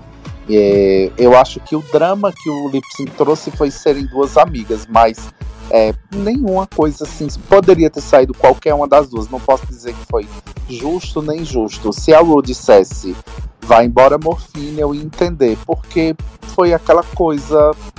Não teve ninguém tão superior, né? Concordo com você. É o tipo de lip sync que eu também termino. O lip sync termina e eu fico com essa sensação de que qualquer uma poderia ser eliminada. Nenhuma se destacou tanto assim. Tudo bem que a a Brazilian Butt Lift aí tem. Ela fez aí dois split, conseguiu ainda dançar um pouco. Acho que a tsunami de repente ficou um pouco tensa, não sei. É, mas é, você está falando aí sobre talvez elas não tenham referência o suficiente para entregar o que a música merece, né? A música é maravilhosa, a gente ficou sentindo falta de energia porque talvez elas nunca tenham visto a música ser feita por alguém, ou mesmo nunca tenham parado para assistir um vídeo da Whitney Houston, não sei.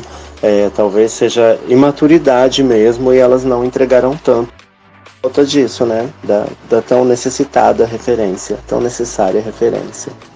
É, né? Dá pra notar quando a pessoa não conhece muito Whitney. Também não sei se tem tocado muita Whitney nas festas dessa década. Mas Tsunami foi eliminada. Ela sai falando: Não chore porque eu tô indo embora, celebrem porque eu existo. E Mama Ru quer saber quanto custa uma costela. Ai, depende de que, né?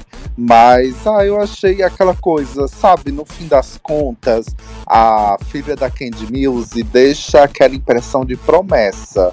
É uma drag novinha que talvez lá na frente tenha uma chance de ganhar a coroa. Ela tem um porte legal, mas achei ela muito crua. Gostei muito da participação dela. Ela sai pra outra promessa ficar, né? Porque a criadora Morfine, mas a Morfine está prometendo desde a primeira semana, estamos na oitava e ela ainda não concretizou. E ai, um beijo para para nossa querida Tsunami Muse, é a primeira Muse da família que tem pescoço, então maravilhosa, icônica. eu fico aqui escutando ela comentar, já fico vendo os recortes que vão pra vinheta no começo do episódio editado. Já vai ser esse daí. Um beijo pra única da família que tem pescoço. ela não consegue não ferir um direito humano, né? Mas realmente, mano, eu também acho que foi justo se essa noite a nossa amada Mia tivesse sido um pouquinho pior lá no lá no, no, no Snatch Game, talvez tivesse ela aí nesse lip sync e não a Tsunami, né? Mas a Tsunami foi muito ruim mesmo no, no Snatch Game. Então não vou dizer que foi tão injusto assim, alguém tinha que sair, o jogo é esse e boa sorte para ela. É, quem sabe ela aparece, né? Num All-Star ou num Versus The World numa, numa versão aí toda evoluída, toda exagerada, porque ela realmente tem muito potencial, mas a gente não consegue ver isso transparecer pela drag dela. Tsunami Music é filha de Candy Music, neta de Aja e sobrinha de Dália, apesar de ser mais velha do que todas elas. Olha só, Aja não tem pescoço, Candy Music não tem pescoço, a Dália tem pescoço, mas tia não é parente. Às vezes só casou com um tio, né? Exatamente. E no próximo episódio vai ter todo um desafio virado no neogótico. Vamos ver como Ninfa vai fazer isso sem amarelo. E parece até que Michelle Visage catou que uma drag costurou pra outra drag uma coisa ali de, ah, eu sei que você não costura, como que isso ficou pronto. Não sei se entre a Maia e a Safira, né, eles fazem a gente acreditar em outras coisas com a edição. É, sabe o que me estranha? É, o que me estranha é a gente tá indo pro terceiro desafio de costura em uma única temporada. Tá muito parecido com o Brasil. Foram três ou quatro também epi- é, episódios de design. E assim, é inédito pra mim. Eu não lembro de uma temporada americana com tanto desafio de design assim. Faz com que a gente fique com aquela pulguinha, porque a gente tem uma, uma Queen que é muito boa de costura, que é a Queen, que é a Kill. E eu não me preocupo muito com a Ninfia, não. Pô, vai, como é que ela não vai usar amarelo? Ela já mostrou que ela tem bom gosto. Eu só espero, e meu desejo é que ela pare de palhaçada e que ela invista o tempo nela em costurar para não fazer a palhaçada que ela fez no último desafio de costura, que ela derrapou demais. Então, eu tô também tô louco para saber quem é que a Michelle disse que você não costurou isso. Então, acho que teremos drama semana que vem. E pode ser até a Plain Jane, hein? E por falar em drama, antes de encerrar, eu quero fazer uma menção aqui à nossa Morphe, que não aceitou críticas né, no K versus The World, foi isso essa semana? E acabou indo embora do programa. Quem? Não foi na Bélgica, não? Foi na Bélgica. Na Bélgica, desculpa, na Bélgica é tanta temporada que eu confundo tudo, tem que assistir tudo duas vezes. Mona, ela, mas foi embora, achei muito- ela foi embora antes do lip sync, gente. Ah, Que absurdo. e, e foi, foi maravilhoso esse episódio da Bélgica, né? Porque assim, ela tava com uma staturana na cara, né? Tava ó. É, ela não aceitou a crítica, decidiu ir embora. Ai, deu meu tempo, vou embora. Mas ela foi a salvação das outras que tava lendo a crítica lá dos jurados, porque eu, eu, se fosse a Rita Baga, colocaria as duas automaticamente para dublar. Eu achei aquilo uma falta de noção e de respeito sem limite. É muito sintomático, né, dessa geração que não aceita críticas, é, leva tudo pro pessoal.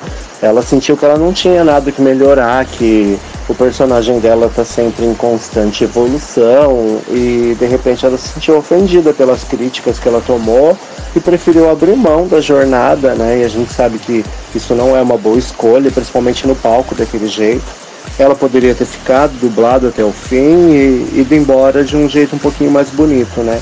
Mas é sintomático dessa galera que não aceita nenhuma crítica, né? Entende como, tudo como uma ofensa, um ataque, um ataque É pessoal. isso mesmo, Pemba. É bem essa nova geração. Sabe o que, é que ela me lembra? Aquela drag lá do All Stars é, Espanha, que bate muito de frente com as Setlas, né? A Sagitária, que é bem novinha também. É, é aquela, elas, essa galera muito novinha, elas têm esse problema de autocrítica que é muito pesado. É, eles sempre acham que estão entregando o supra-sumo do entretenimento, da moda, e quando na verdade elas estão sendo básicas porque elas não têm tanta referência. Então, quando elas pegam pessoas mais vividas, como a gente, que a gente critica, mas a gente critica apontando o ponto. A gente não diz, ai, tá uma merda e tudo bem. Não.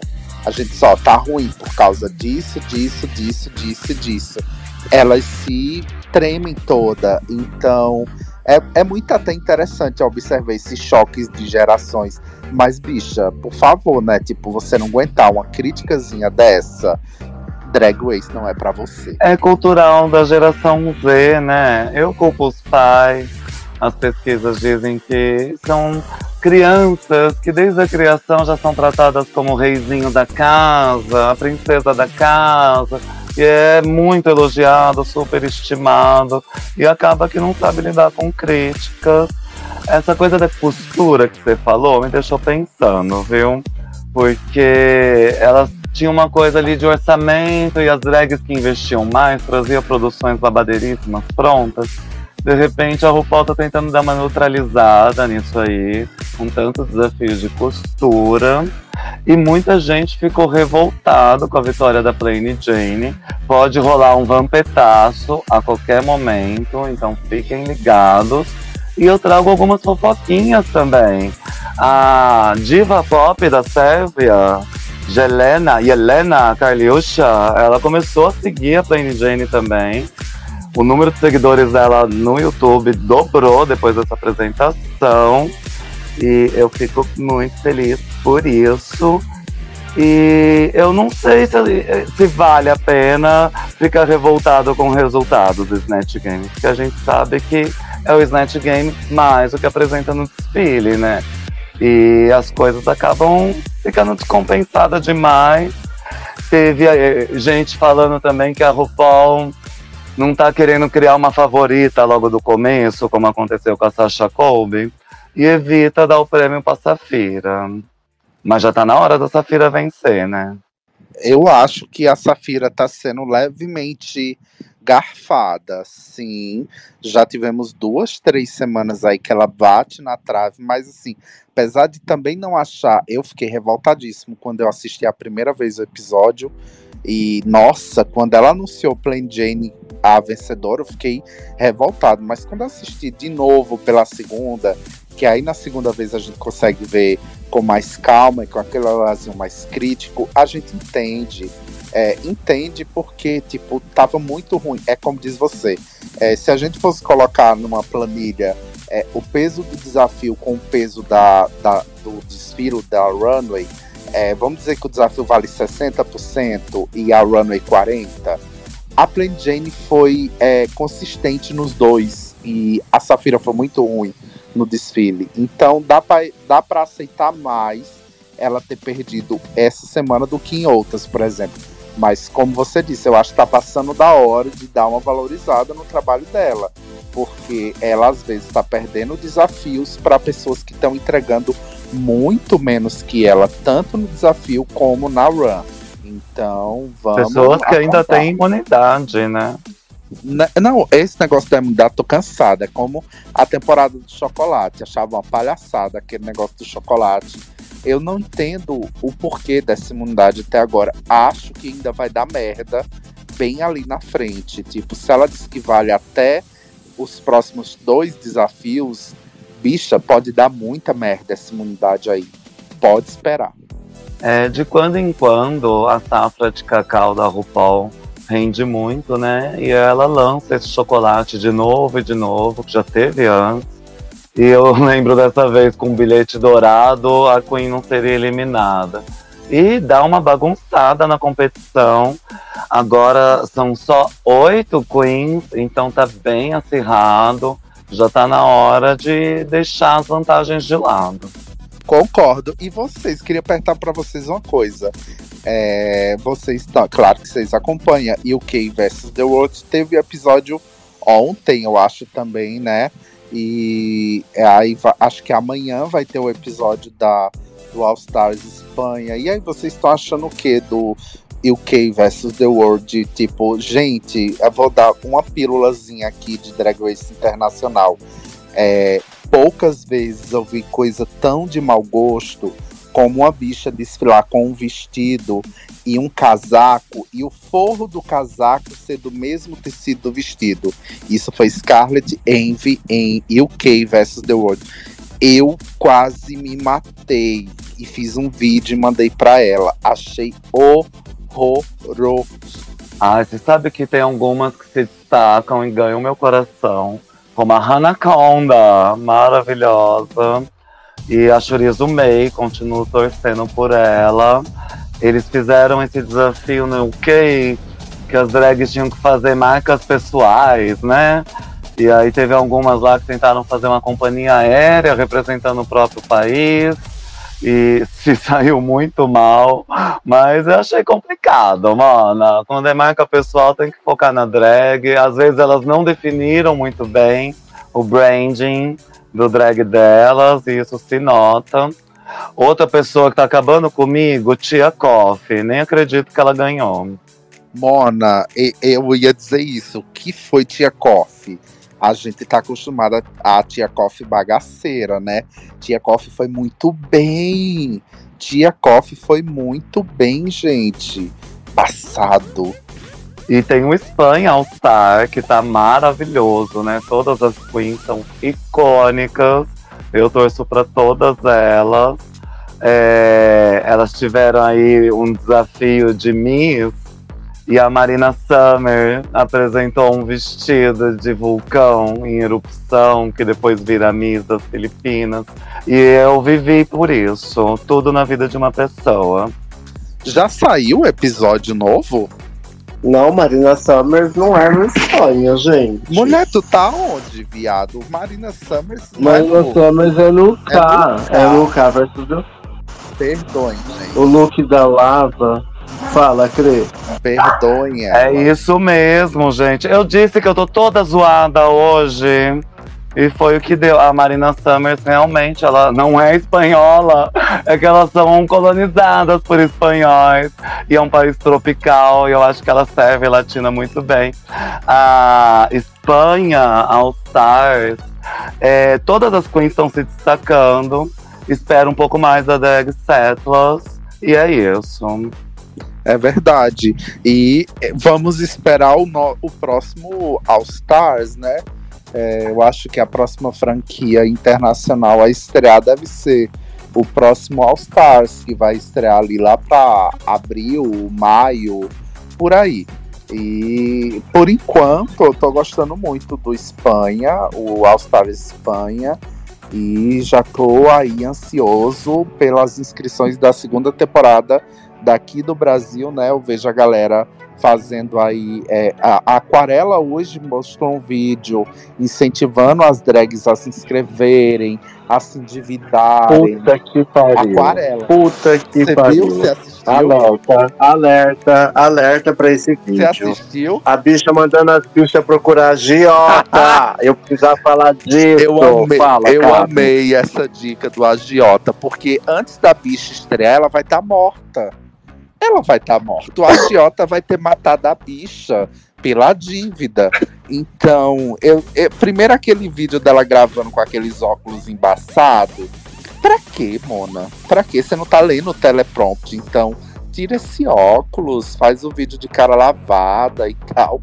Mas enfim, eu coaduno com ela, tipo, vão, se inscrevam, tome seu captopril, tome seu remédio de, de, de, de depressão, vai pra lá, se joga, porque no fim das contas é melhor você ser cancelada do que você nem ser conhecida, né? Então, participem, gente. É, lembrando que Só tem, procurem agiota. só não vai no agiota, gente. Vocês não têm nem idade pra isso. E Não, a vamos- Aquarela tem esse boato, né, de que ela vai pro Canadá versus The World. Eu gosto muito dos spin-off, All Star versus The World, porque permite elas serem mais flexíveis. É, esse último do Espanha foi Sete Pecados Capitais, Paraíso e Inferno. Então a gente percebe que elas conseguem aplicar desafios diferentes, né? É, outra coisa que tem me chamado muita atenção é o Drag Den, apresentado pela Manila, que tá no Prime Video. Que aí ela já serve um outro mundo das Filipinas, que vai além da Marina Summers. A Marina Summers é só mais uma, se tivesse num programa daquele. E o episódio que eu assisti, acho que foi o terceiro, teve participação da Alaska, a famosa Alaska Thunderfuck, que sempre se destacou na- nas competições aí que participou. E a Alaska também tem reclamado, né? Ela fala que a World of Wonder dá uma ignorada nela, não reconhece ela, não reconhece a fanbase dela, e ela queria ter mais programas por lá também. ela culpa a William, né? Ela, inclusive, fala que acha que ela não é tão benquista por causa que ela tem o podcast com a William e a gente sabe o que a William é para esse programa, ela é um caos. Mas ela falou também na entrevista que caso chamassem ela para um A Winners, ela iria imediatamente. Então, quem sabe, né? Olha que tudo. É, Alaska, Sasha Colby, Sharon Needles não, que nem merece ter coroa, mas é, chamasse essas outras vencedoras, inclusive vencedoras de outros países também, sim, por que não? Nossa, já pensou uma Keiona? Ou uma provável volta de Chad Michaels, né? Ele apareceu esse episódio. Então a gente já fica num faniquito, esperando o que o RuPaul está planejando aí para os próximos anos. Até porque ela deixa tudo preparado, mesmo que ela morra. Ainda assim, eu acho que o programa continua mais uns 5, 6 anos, viu? Mas é interessante também ver o que as Ru Girls conseguem para além do universo do Drag Race, né? Você estava citando agora o Drag Den. Gente, não sei se vocês estão ouvindo barulho, eu tô no meio da tempestade. Então, vai sair ruído na gravação é da chuva. Mas eu preciso falar. Você tá na Paulista, day- né? Eu tô na Paulista aqui com os gados, segurando uma faixa. Fora Bolsonaro, a louca, né? A suicida, a kamikaze. Então, é, o Drag Day é bem bacana que mostra esse submundo do, do universo drag lá nas Filipinas. E a gente vê que as bichas saem desse universo do Drag Race e não precisam de depender só disso, embora ela faça uma coisa muito parecida com o Drag Race, né? Mas dá pra fazer isso nos seus respectivos países, ou em, sei lá, TV, TVs locais, pa- aparecer em outros lugares e não depender sempre do, do segmento RuPaul ou Drag Race, né? E nesse ponto, Manila Luzon está de parabéns. E o programa é ótimo, tem uma iluminação maravilhosa, melhor do que a do Gra- Drácula, que embora seja um bom programa, peca muito na iluminação, na passarela, e ali não tem nada disso. É bem bacana. Olha, vou assistir. Como é o nome do programa da Manilha? Ainda não assisti. Drag Day. A primeira temporada já tem legenda em português e a segunda temporada só tem em inglês e outros idiomas locais ali da região das Filipinas. Mas vale a pena assistir mesmo assim, porque a gente quer ver look, a gente quer ver performance, a gente quer ver apresentação. E também é um programa que fala muito de militância. Nas Filipinas, eles têm zero direitos LGBT, e é uma coisa que eles lutam muito por isso. Então, todo final de episódio, a Manila acaba usando o tema do programa para meter uma bronca ali contra a sociedade, que devia estar fazendo melhor em relação ao tratamento com os LGBT. E às vezes fica parecendo que a RuPaul tem que ficar levando pela mão. Também não é assim, né? A RuPaul é mãe, mas às vezes você tem que dar seus pulos sozinho, se virar, fazer um próprio programa no YouTube, como a própria Sharon já fez com a Alaska. Eu acho que o que aconteceu ali é que a Alaska ficou snob demais quando ganhou e evitaram trabalhar com ela. Se ela soubesse que ia durar tanto tempo depois ainda, ela ia ter sido mais humilde. Faltou as sandálias da humildade. E vocês viram que a RuPaul não vai apresentar a nova temporada do Down Under, né? É só a Michelle que tá gravando. Vocês ouviram isso? Sim, eu amei isso, viu? Realmente, a RuPaul já tá sendo tão criticada pelo Down Under, a gente acaba assistindo só pela Ru e por figuras icônicas como Anita Wiglet e Anaconda. Anaconda entregando tudo, né? E eu gostei da RuPaul passar adiante, sabe? Ela podia fazer alguns testes enquanto ainda tá viva com outras drags pra definir bem quem ela quer que apresente no lugar dela. Gente, eu acho isso também. Acho que é um bastão tão importante a se passar. E eu acho bacana a RuPaul ter coragem de delegar funções nesse momento, porque a gente sabe que a, a bicha tá velha, a bicha tá cansada, e ela tá fazendo. Ela grava muitos programas, né? Não sei como é a vida dela, porque eu não, não convivo com ela, louca, né? Mas eu imagino que deve ser bacana ela aproveitar esse momento enquanto ela ainda pode aprovar ou desaprovar alguém e saber quem é, quem são as pessoas que vão sustentar esse legado, né? Não tô desejando que ela morra, mas uma hora cansa, né, Mona? Ela vai acabar fazendo só um All-Star, entendeu? Eu acho interessante ela ir fazendo esses testes e, e passando bastão. Embora o bastão aqui no Brasil tenha sido muito mal passado. É porque eu acho que pra ela fazer isso, eu acho que pra coroar o final. na- não podemos falar o final da trajetória da RuPaul. Ah, os viados estão prevendo a morte de RuPaul. Não, gente, mas todo mundo se aposenta, todo mundo um dia para. Ninguém é eterno, né? A memória dela será eterna, mas o programa uma hora vai ter que dar um passo além ou ele vai se extinguir. Sabe aquela ideia que a gente diz sempre, o ela fazer um all hosts, pegar todas as hosts de todas as franquias e ela vai escolher a melhor host possível. Só que assim, o programa tem que dar passos no sentido de começar a passar essa coroa, a coroa ou o comando, porque é, ela convidar, começar a convidar as drags para sentar na bancada. Porque a gente não vê drag sentando na bancada principal junto com a RuPaul. Isso tem que ser desmistificado, principalmente é, sentar montada do lado dela. Então, ela tem que começar a largar o osso, porque o legado dela já é muito maior do que ela consegue sustentar sozinha. Então, ela ainda é a foca em RuPaul, porém, ela tem que pensar sim na imortalidade. E a imortalidade dela vai ser a perpetuação do programa. Então a gente torce que um dia ela faça um All Hosts, que ela pare de apresentar 200 franquias e foque só lá na franquia principal e, sei lá, no All Stars Global, porque a gente quer ela bem, quer ela ainda muitos anos. Será que ela pensa que só vai parar quando a Madonna parar também? Mas a Madonna tá aí trazendo os filhos pro palco. Enquanto o Cabento estava falando, eu tava pensando nisso. A Madonna tá aí trazendo os filhos pro palco há, há muitos anos, gata. Quem não tem visto Madonna trazendo os filhos pro palco, sabe? Há muito tempo, muito tempo. Até os novinhos ela tá trazendo. Então, RuPaul não terá filhos, né? Ela precisa de passar o legado de alguma forma. Então, que seja um legado decente aprovado por ela enquanto ela tá assando a cabeça. Porque fazer esse programa por tanto tempo, lidando com tanto viado diferente, a bicha vai terminar louca, a senhora sabe. É, e se Madonna que é Madonna, passou um presto barba no sovaco de Lourdes Maria e botou ela ajeitada em cima de um palco, RuPaul também tem que acordar, tem que passar ali um verniz numa drag que ela goste e dizer, bicha, vamos começar aqui, tipo, não precisa ser algo tão explícito. Convida pra ir no Workroom, um episódio, depois em outra franquia convida pra sentar lá no, do lado dela, na bancada. Tem que ser assim, é, as coisas têm que progredir. Nem que seja Shangela. Vai que ela tá preparando aí Shangela e Raven, já tá tranquila com isso. É, né? Até porque se não for bom, depois a gente tira, não era assim que as pessoas falavam?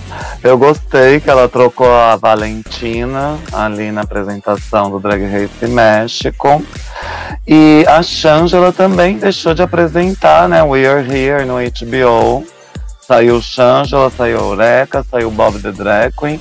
E vão entrar quatro novas drags já passando esse legado adiante, até porque é um programa cansativo aquele, né? Eles vão nos piores lugares dos Estados Unidos para tentar apresentar a cultura drag e só sai por Deus. Ah, e tá aí outra ótima dica, né? Antes que os nazistas dominem tudo, assistam Year Here. A última temporada fala muito sobre política, sobre repressão às drag queens, aos homossexuais nos Estados Unidos, sobre a questão lá do sistema de ensino, da proibição de usar a palavra gay nas escolas, toda a perseguição que estão sofrendo, os eventos cancelados.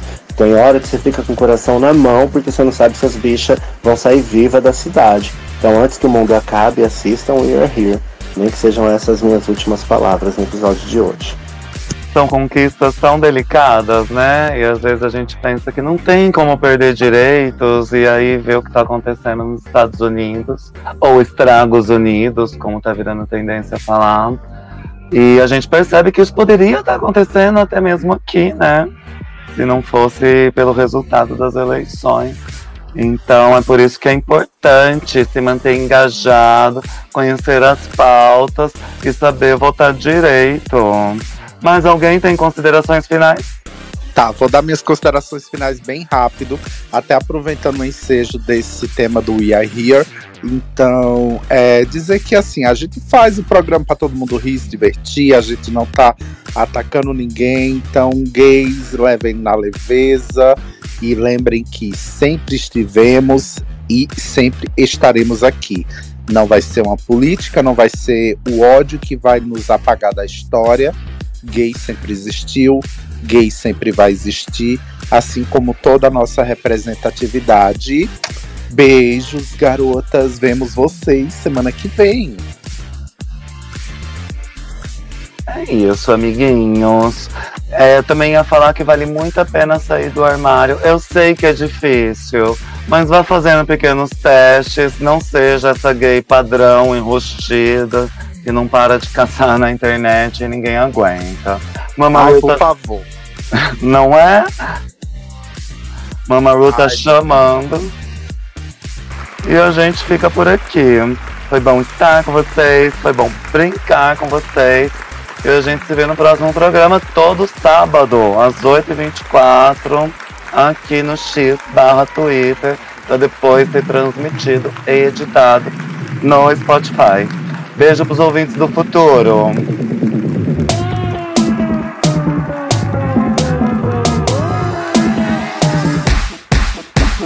Wake up, sugar baby, it's that lady boss who paved the way for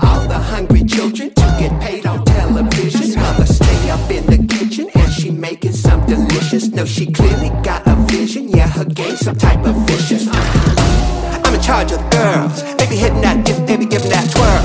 They be serving up fields. They can do it in heels, they ain't not but real. You be getting your life. When you tucking that pipe, tell me what is your type? Kitty got nine lives, she be doing it right. When you repping this house, better bring it. Do you not see all this? Do you